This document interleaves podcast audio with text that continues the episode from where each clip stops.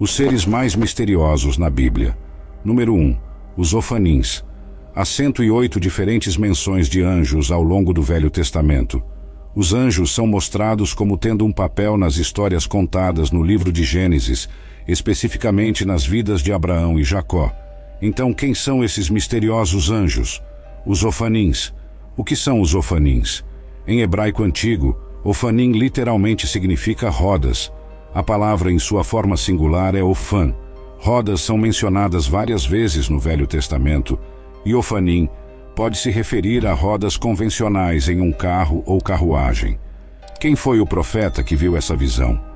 Durante a conquista de Nabucodonosor em 597 a.C., Ezequiel foi um dos dez mil prisioneiros capturados de Jerusalém e provavelmente profetizou na Babilônia para os exilados no assentamento de Tel Abib, no rio Quebar.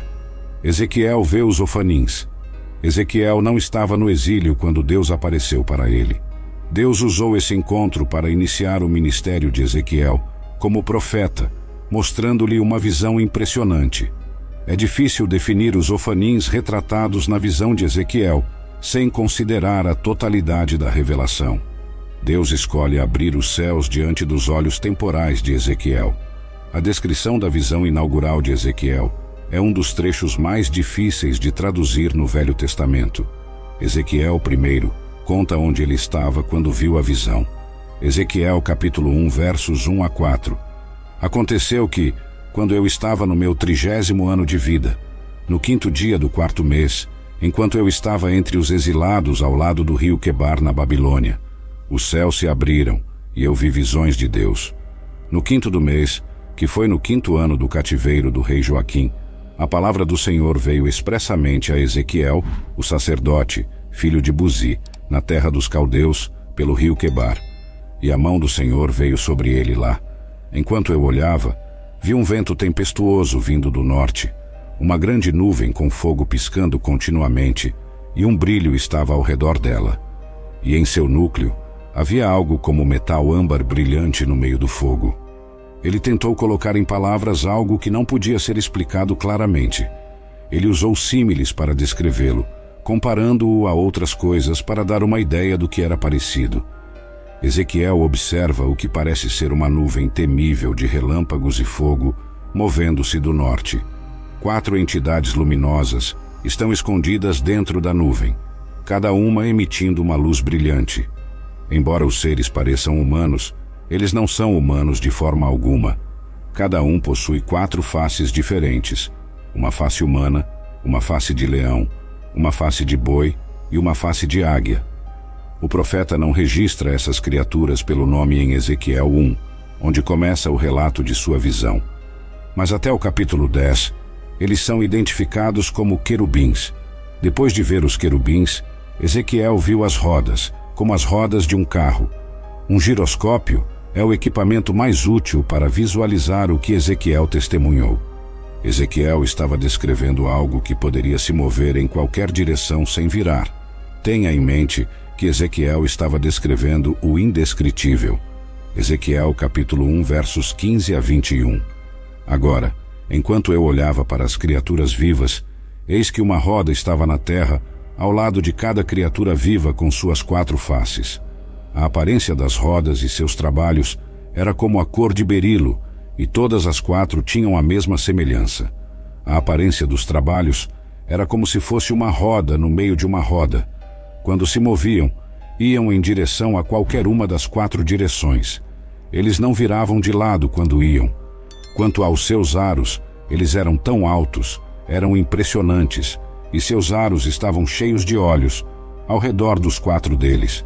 Quando as criaturas vivas iam, as rodas iam ao lado delas, e quando as criaturas vivas eram levantadas da terra, as rodas eram levantadas. Para onde quer que o espírito quisesse ir, eles iam, porque lá o espírito ia e as rodas eram levantadas junto com eles, pois o espírito das criaturas vivas estava nas rodas. Quando aquelas iam, estas iam. Quando aquelas paravam, estas paravam, e quando aquelas eram levantadas da terra, as rodas eram levantadas junto com elas, pois o espírito das criaturas vivas estava nas rodas.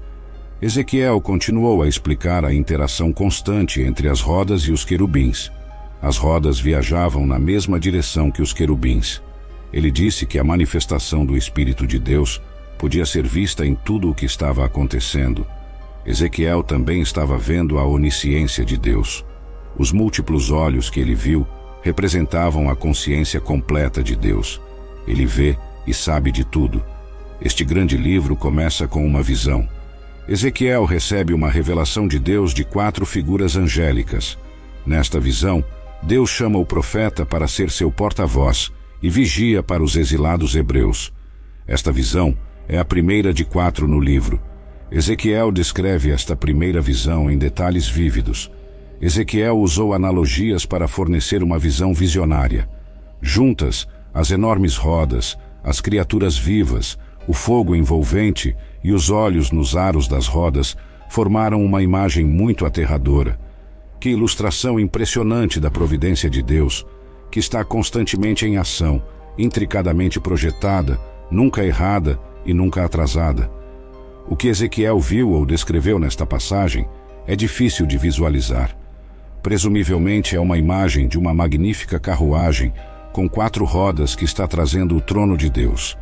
Tudo nesta imagem, desde os seres vivos até o trono de Deus, parece estar em constante movimento e atividade. As rodas e seus mecanismos podem ter sido livres para viajar em qualquer direção, mas seus movimentos não indicavam desordem ou confusão. A descrição de cheio de olhos foi como João descreveu os querubins. O sentido é de excelente conhecimento e inteligência. Ofanins também são mencionados de forma semelhante em Ezequiel 10. Ezequiel deveria entender que o carro ou trono-carro de Deus estava em movimento. Nas passagens, o trono de Deus está montado em rodas, ofanins, e então empurrado por quatro anjos. Há rodas dentro de rodas em ângulos cruzados, com o efeito de que o trono pode se mover em qualquer direção, sem ter que virar.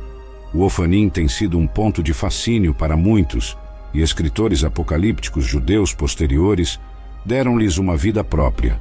As rodas foram eventualmente reconhecidas como um tipo separado de anjo, conhecido como Ofanim.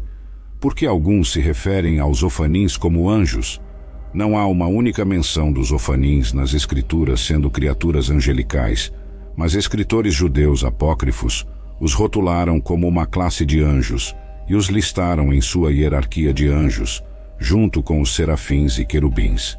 Devido à singularidade dos Ofanins, seu poder sobrenatural e sua proximidade ao trono de Deus, sem mencionar a multidão de olhos, se os ofanins são seres angelicais ou apenas um mecanismo divinamente alimentado de transporte multidimensional, não importa. O que importa é a função dos ofanins em exibir a glória de Deus para Ezequiel e todos os outros crentes que um dia leriam seu relato e obteriam uma visão renovada da realeza de Deus. O que os ofanins revelam sobre Deus tanto na aparência quanto na função, os ofanins que aparecem na visão de Ezequiel mostram o domínio completo de Deus sobre todo o cosmos. Assim como o Espírito de Deus guia os querubins, esse mesmo Espírito habita nos ofanins, e os olhos que cobrem as rodas e os querubins simbolizam a onisciência de Deus. Ele é todo visto, todo conhecido. Deus consistentemente proporcionou a Ezequiel visões incomuns que o levaram a falar de maneiras incomuns, de mãos e pergaminhos descendo do céu, a quatro abominações cometidas no templo, a videiras, águias, leões, ossos secos e fogos, Ezequiel traficava em imagens estranhas, mas memoráveis. Isso os lembrava de sua santidade e poder como o Senhor de toda a criação. A mensagem era clara. Embora seu povo estivesse no exílio, e sua nação estivesse prestes a ser destruída, Deus ainda estava no trono e capaz de lidar com cada situação. Número 2. Bimote. O bimote é uma besta da qual o próprio Deus fala. Vemos esta grande besta no livro de Jó. Tudo começou com um homem próspero chamado Jó, que vivia em Uz com sua grande família e numerosos rebanhos de ovelhas. Ele é íntegro e reto e faz questão de sempre fazer a coisa certa. Sua devoção a Deus era constante e inabalável. Deus exalta as virtudes de Jó para Satanás, Mas Satanás contra-argumenta que Jó só era justo porque Deus o havia favorecido com generosidade. Satanás desafia Deus que Jó mudará e amaldiçoará Deus se for aprovado para infligir sofrimento. Deus permite que Satanás atormente Jó para testar essa ousada afirmação, mas impede Satanás de tirar a vida de Jó. Jó recebe quatro relatórios em um dia, cada um informando que um rebanho de ovelhas, servos e dez filhos pereceram devido a serem roubados por ladrões invasores ou atingidos por desastres naturais. Jó rasga suas vestes e raspa sua cabeça em resposta à dor que está sentindo, mas nunca para de louvar a Deus durante suas orações. Satanás reaparece no céu e Deus lhe dá outra chance de provar o valor de Jó, testando-o. Desta vez, Jó está sofrendo de erupções cutâneas graves que são incômodas. A esposa de Jó tenta convencê-lo a amaldiçoar Deus, desistir e acabar com sua vida, mas ele a combate e se esforça para suportar suas dores em vez disso. Jó é levado ao seu ponto de ruptura pela provação e, como resultado, torna-se ressentido, ansioso e aterrorizado. Ele lamenta a injustiça de que Deus deixa pessoas más prosperarem, enquanto ele e muitas outras pessoas honestas sofrem. Jó quer enfrentar Deus e protestar, mas não consegue encontrar fisicamente Deus. No final, Deus decide intervir. Em 36 ocasiões, Jó orou a Deus para conversar com ele. Seu desejo foi concedido neste ponto. Deus se comunica com Jó no meio de uma tempestade em ambas as ocasiões. A maneira como Deus fala com ele com muito humor. Deus diz a Jó que ele é quem fez o universo e tudo nele. Ele passa por sua excelente atividade de criar e sustentar o mundo, perguntando a Jó se ele poderia igualar esse trabalho. Ele termina perguntando se Jó é capaz de julgar, dizendo-lhe que é impertinente para Jó acreditar que Deus deve se explicar para ele. Jó se sente muito pequeno. Na segunda rodada, Deus não fala sobre si mesmo como Criador, mas sobre suas criaturas. Jó capítulo 40, versículos 15 a 24. Veja agora o bimote, que eu fiz junto com você. Ele come grama como um boi. Veja agora, sua força está em seus quadris, e seu poder em seus músculos abdominais. Ele move sua cauda como um cedro. Os tendões de suas coxas são firmemente entrelaçados. Seus ossos são como vigas de bronze. Suas costelas como barras de ferro. Ele é o primeiro dos caminhos de Deus. Apenas aquele que o fez pode aproximar sua espada dele. Certamente as montanhas produzem alimento para ele, e todos os animais do campo brincam lá.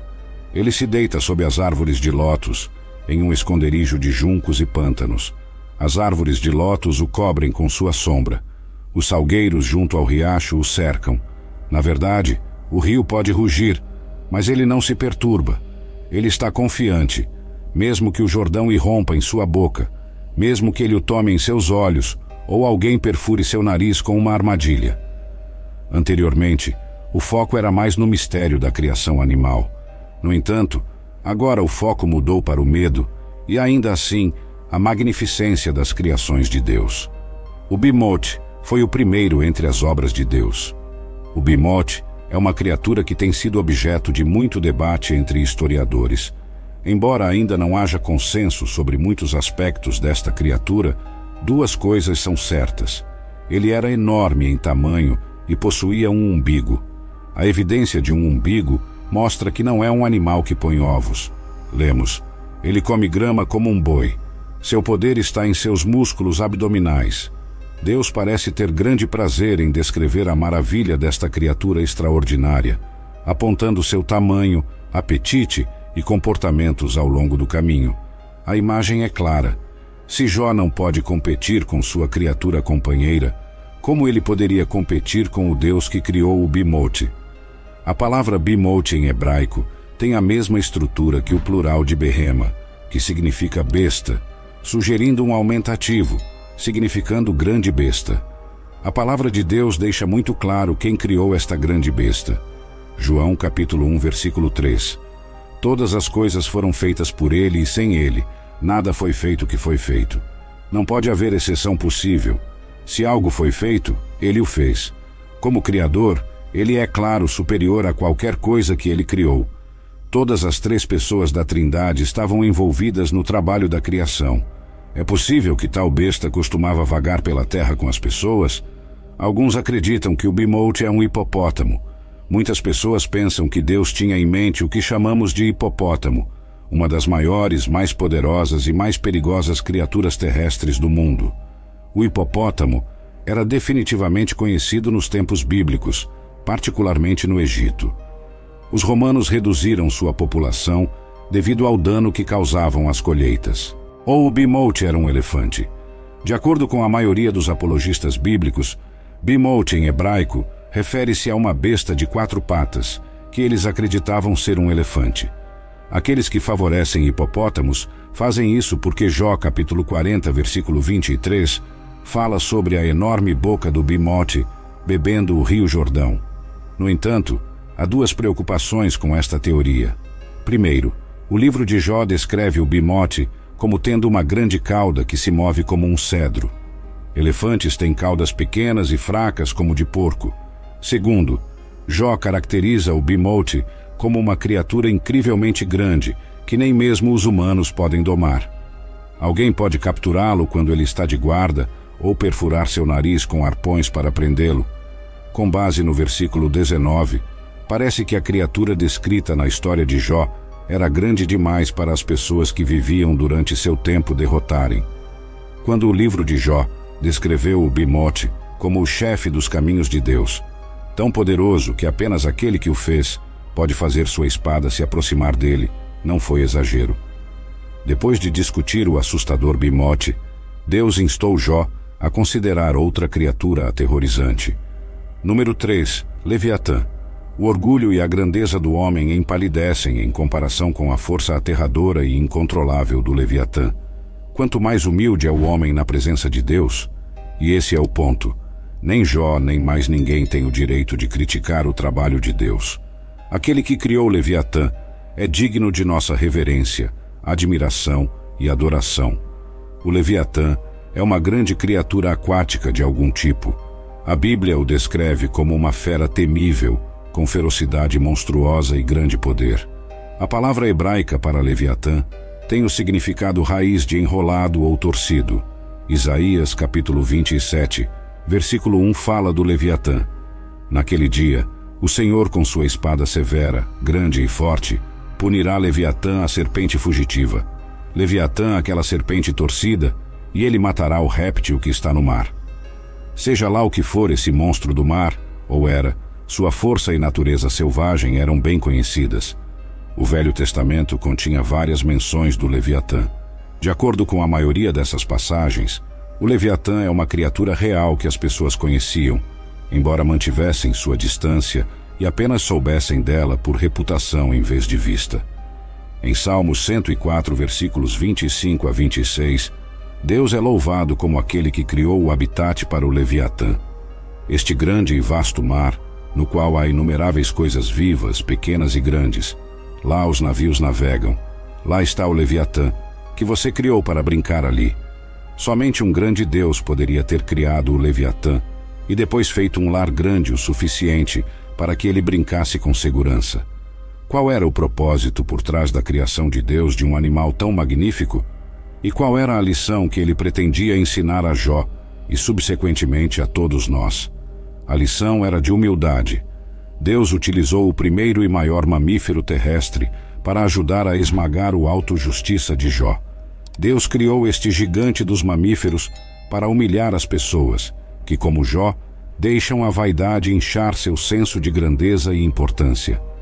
Jó capítulo 41 dá o detalhe mais sobre o Leviatã, como uma criatura marinha real. Nesse capítulo, Deus descreve o Leviatã, enfatizando o tamanho, a força e a ferocidade do animal. Jó capítulo 41, versículos 1 a 8. Você pode pescar o Leviatã com um anzol ou amarrar sua língua com uma linha. Você pode colocar um junco em seu nariz ou perfurar sua mandíbula com um gancho. Ele fará muitas súplicas para você, ele falará docemente com você, ele fará um pacto com você. Você o tomará como servo para sempre. Você brincará com ele como com um pássaro ou o amarrará para suas donzelas? Seus companheiros farão um banquete dele? Eles o repartirão entre os mercadores? Você pode encher sua pele com arpões ou sua cabeça com lanças de pesca? Coloque sua mão sobre ele. Lembre-se da batalha. Nunca faça isso novamente. Esta criatura foi mencionada pela primeira vez em Jó, capítulo 3, versículo 8. Que amaldiçoem aqueles que amaldiçoam o dia, aqueles que estão prontos para despertar o Leviatã. Nesse contexto, Jó se refere a como marinheiros e pescadores amaldiçoariam a criatura ameaçadora conhecida como Leviatã. Da mesma forma, com intensa emoção, Jó amaldiçoou o dia em que nasceu. Geralmente, o Leviatã é considerado um monstro marinho ou dragão mítico que aterrorizava marinheiros e pescadores. No entanto, no contexto de Jó 41, Deus não parece considerar o Leviatã mítico de forma alguma. Há opiniões divergentes sobre a descrição do Leviatã. Alguns sugerem que poderia ser um dinossauro antigo, semelhante a um dragão que pode ter sobrevivido até o tempo de Jó ou permanecido na memória da humanidade, servindo como exemplo para Deus se referir. Por outro lado, alguns acreditam que o Leviatã é simplesmente um poderoso crocodilo neste contexto. O termo Leviatã significa um torcedor, e também é referenciado em outros contextos intrigantes nas Escrituras.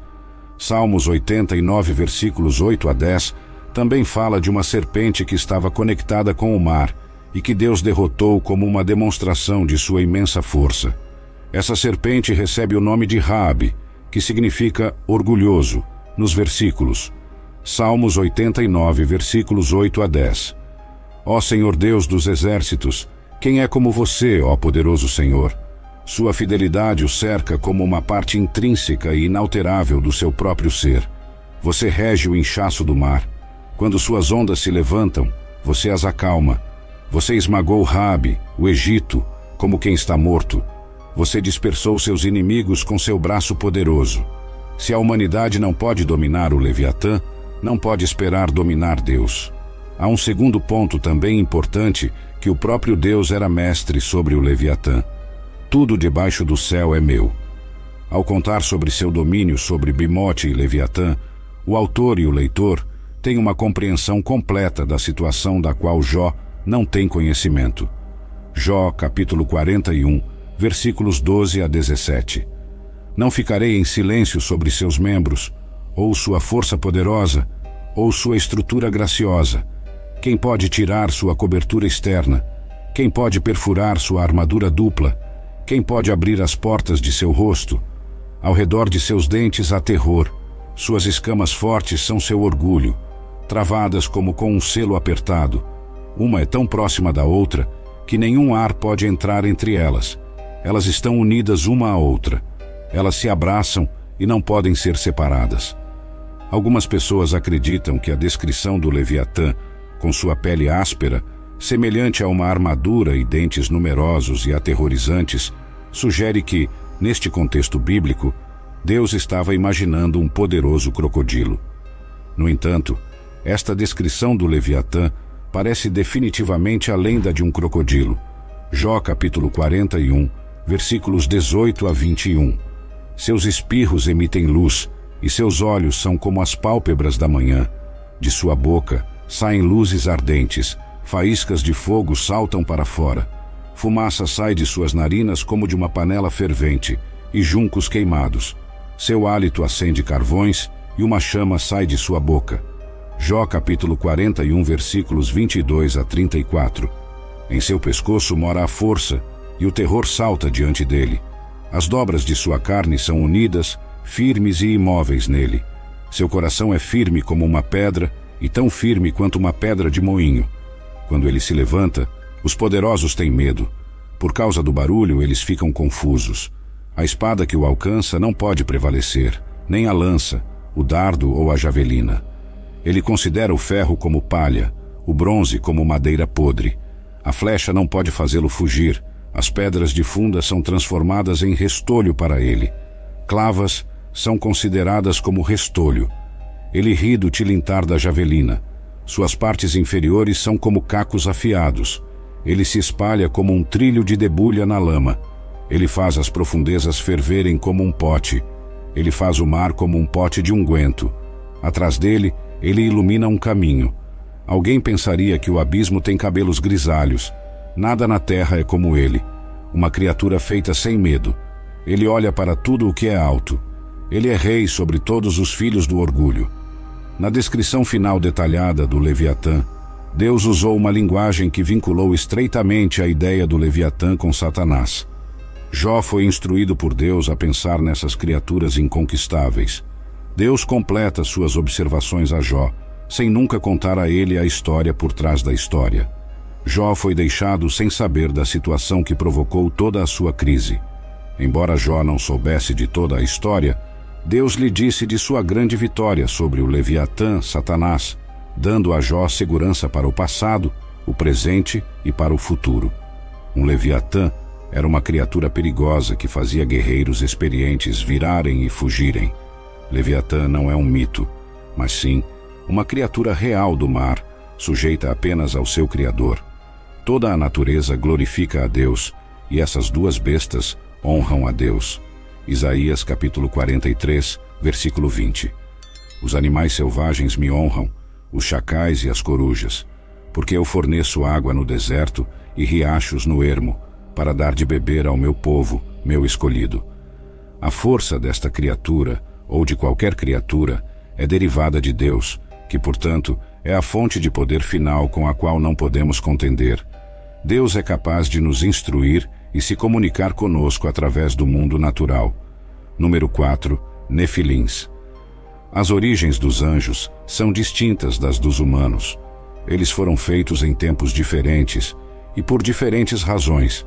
No entanto, as Escrituras indicam que uma parte dos anjos caídos de Satanás não manteve seu domínio adequado ao se materializar e interagir com humanos de maneiras que os anjos nunca deveriam fazer.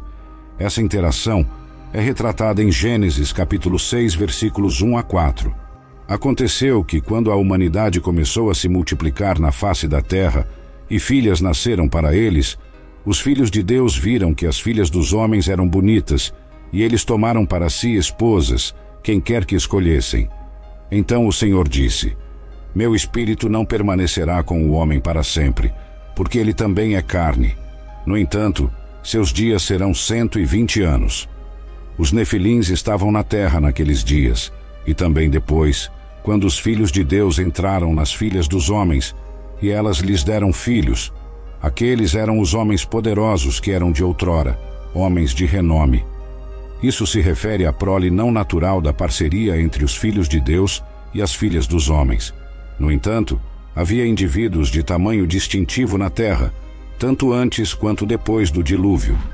Os indivíduos que viveram antes do dilúvio eram notáveis devido à sua linhagem demoníaca. Eles eram conhecidos como os homens poderosos e famosos dos tempos antigos. À primeira vista, não há indicação de envolvimento angélico ou demoníaco. Uma passagem em Jó, por outro lado, fornece uma melhor compreensão.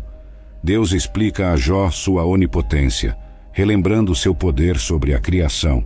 Jó capítulo 38, versículos 4 a 7. Onde você estava quando eu coloquei os alicerces da terra? Diga-me, se você tem entendimento, quem definiu suas medidas? Já que você sabe, ou quem esticou a linha de medição sobre ela, sobre o que foram afundadas suas bases, ou quem colocou sua pedra angular quando as estrelas da manhã cantavam juntas e todos os filhos de Deus gritavam de alegria? As estrelas da manhã são melhor interpretadas como anjos. Também sabemos que a humanidade ainda não havia sido criada quando Deus colocou os alicerces da terra. Então a referência a filhos de Deus é outra referência a anjos, implicando que os filhos de Deus em Gênesis 6 também são anjos. O contexto implica que os nefilins eram a prole resultante de seres espirituais e humanos.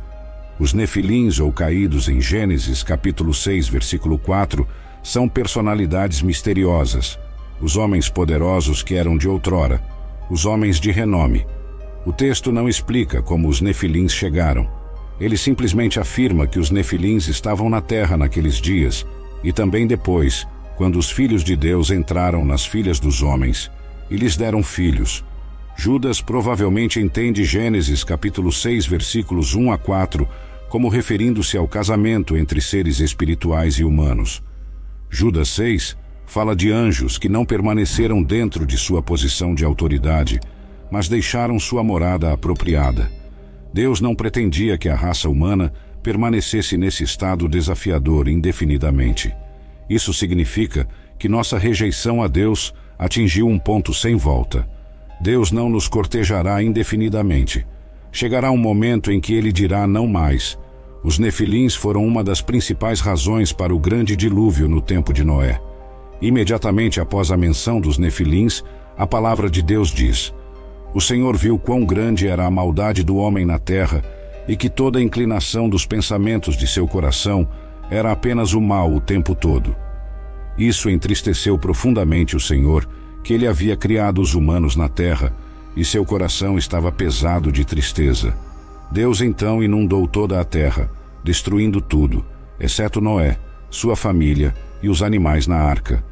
Tudo o mais pereceu, incluindo os nefilins. Mas por que os homens de repente se tornaram tão violentos? Foi porque a linha piedosa se misturou com a linha ímpia? Ou foi, pelo menos em parte, porque a humanidade se misturou com seres espirituais? Eu gostaria de argumentar pelo último. Havia nefilins após o dilúvio?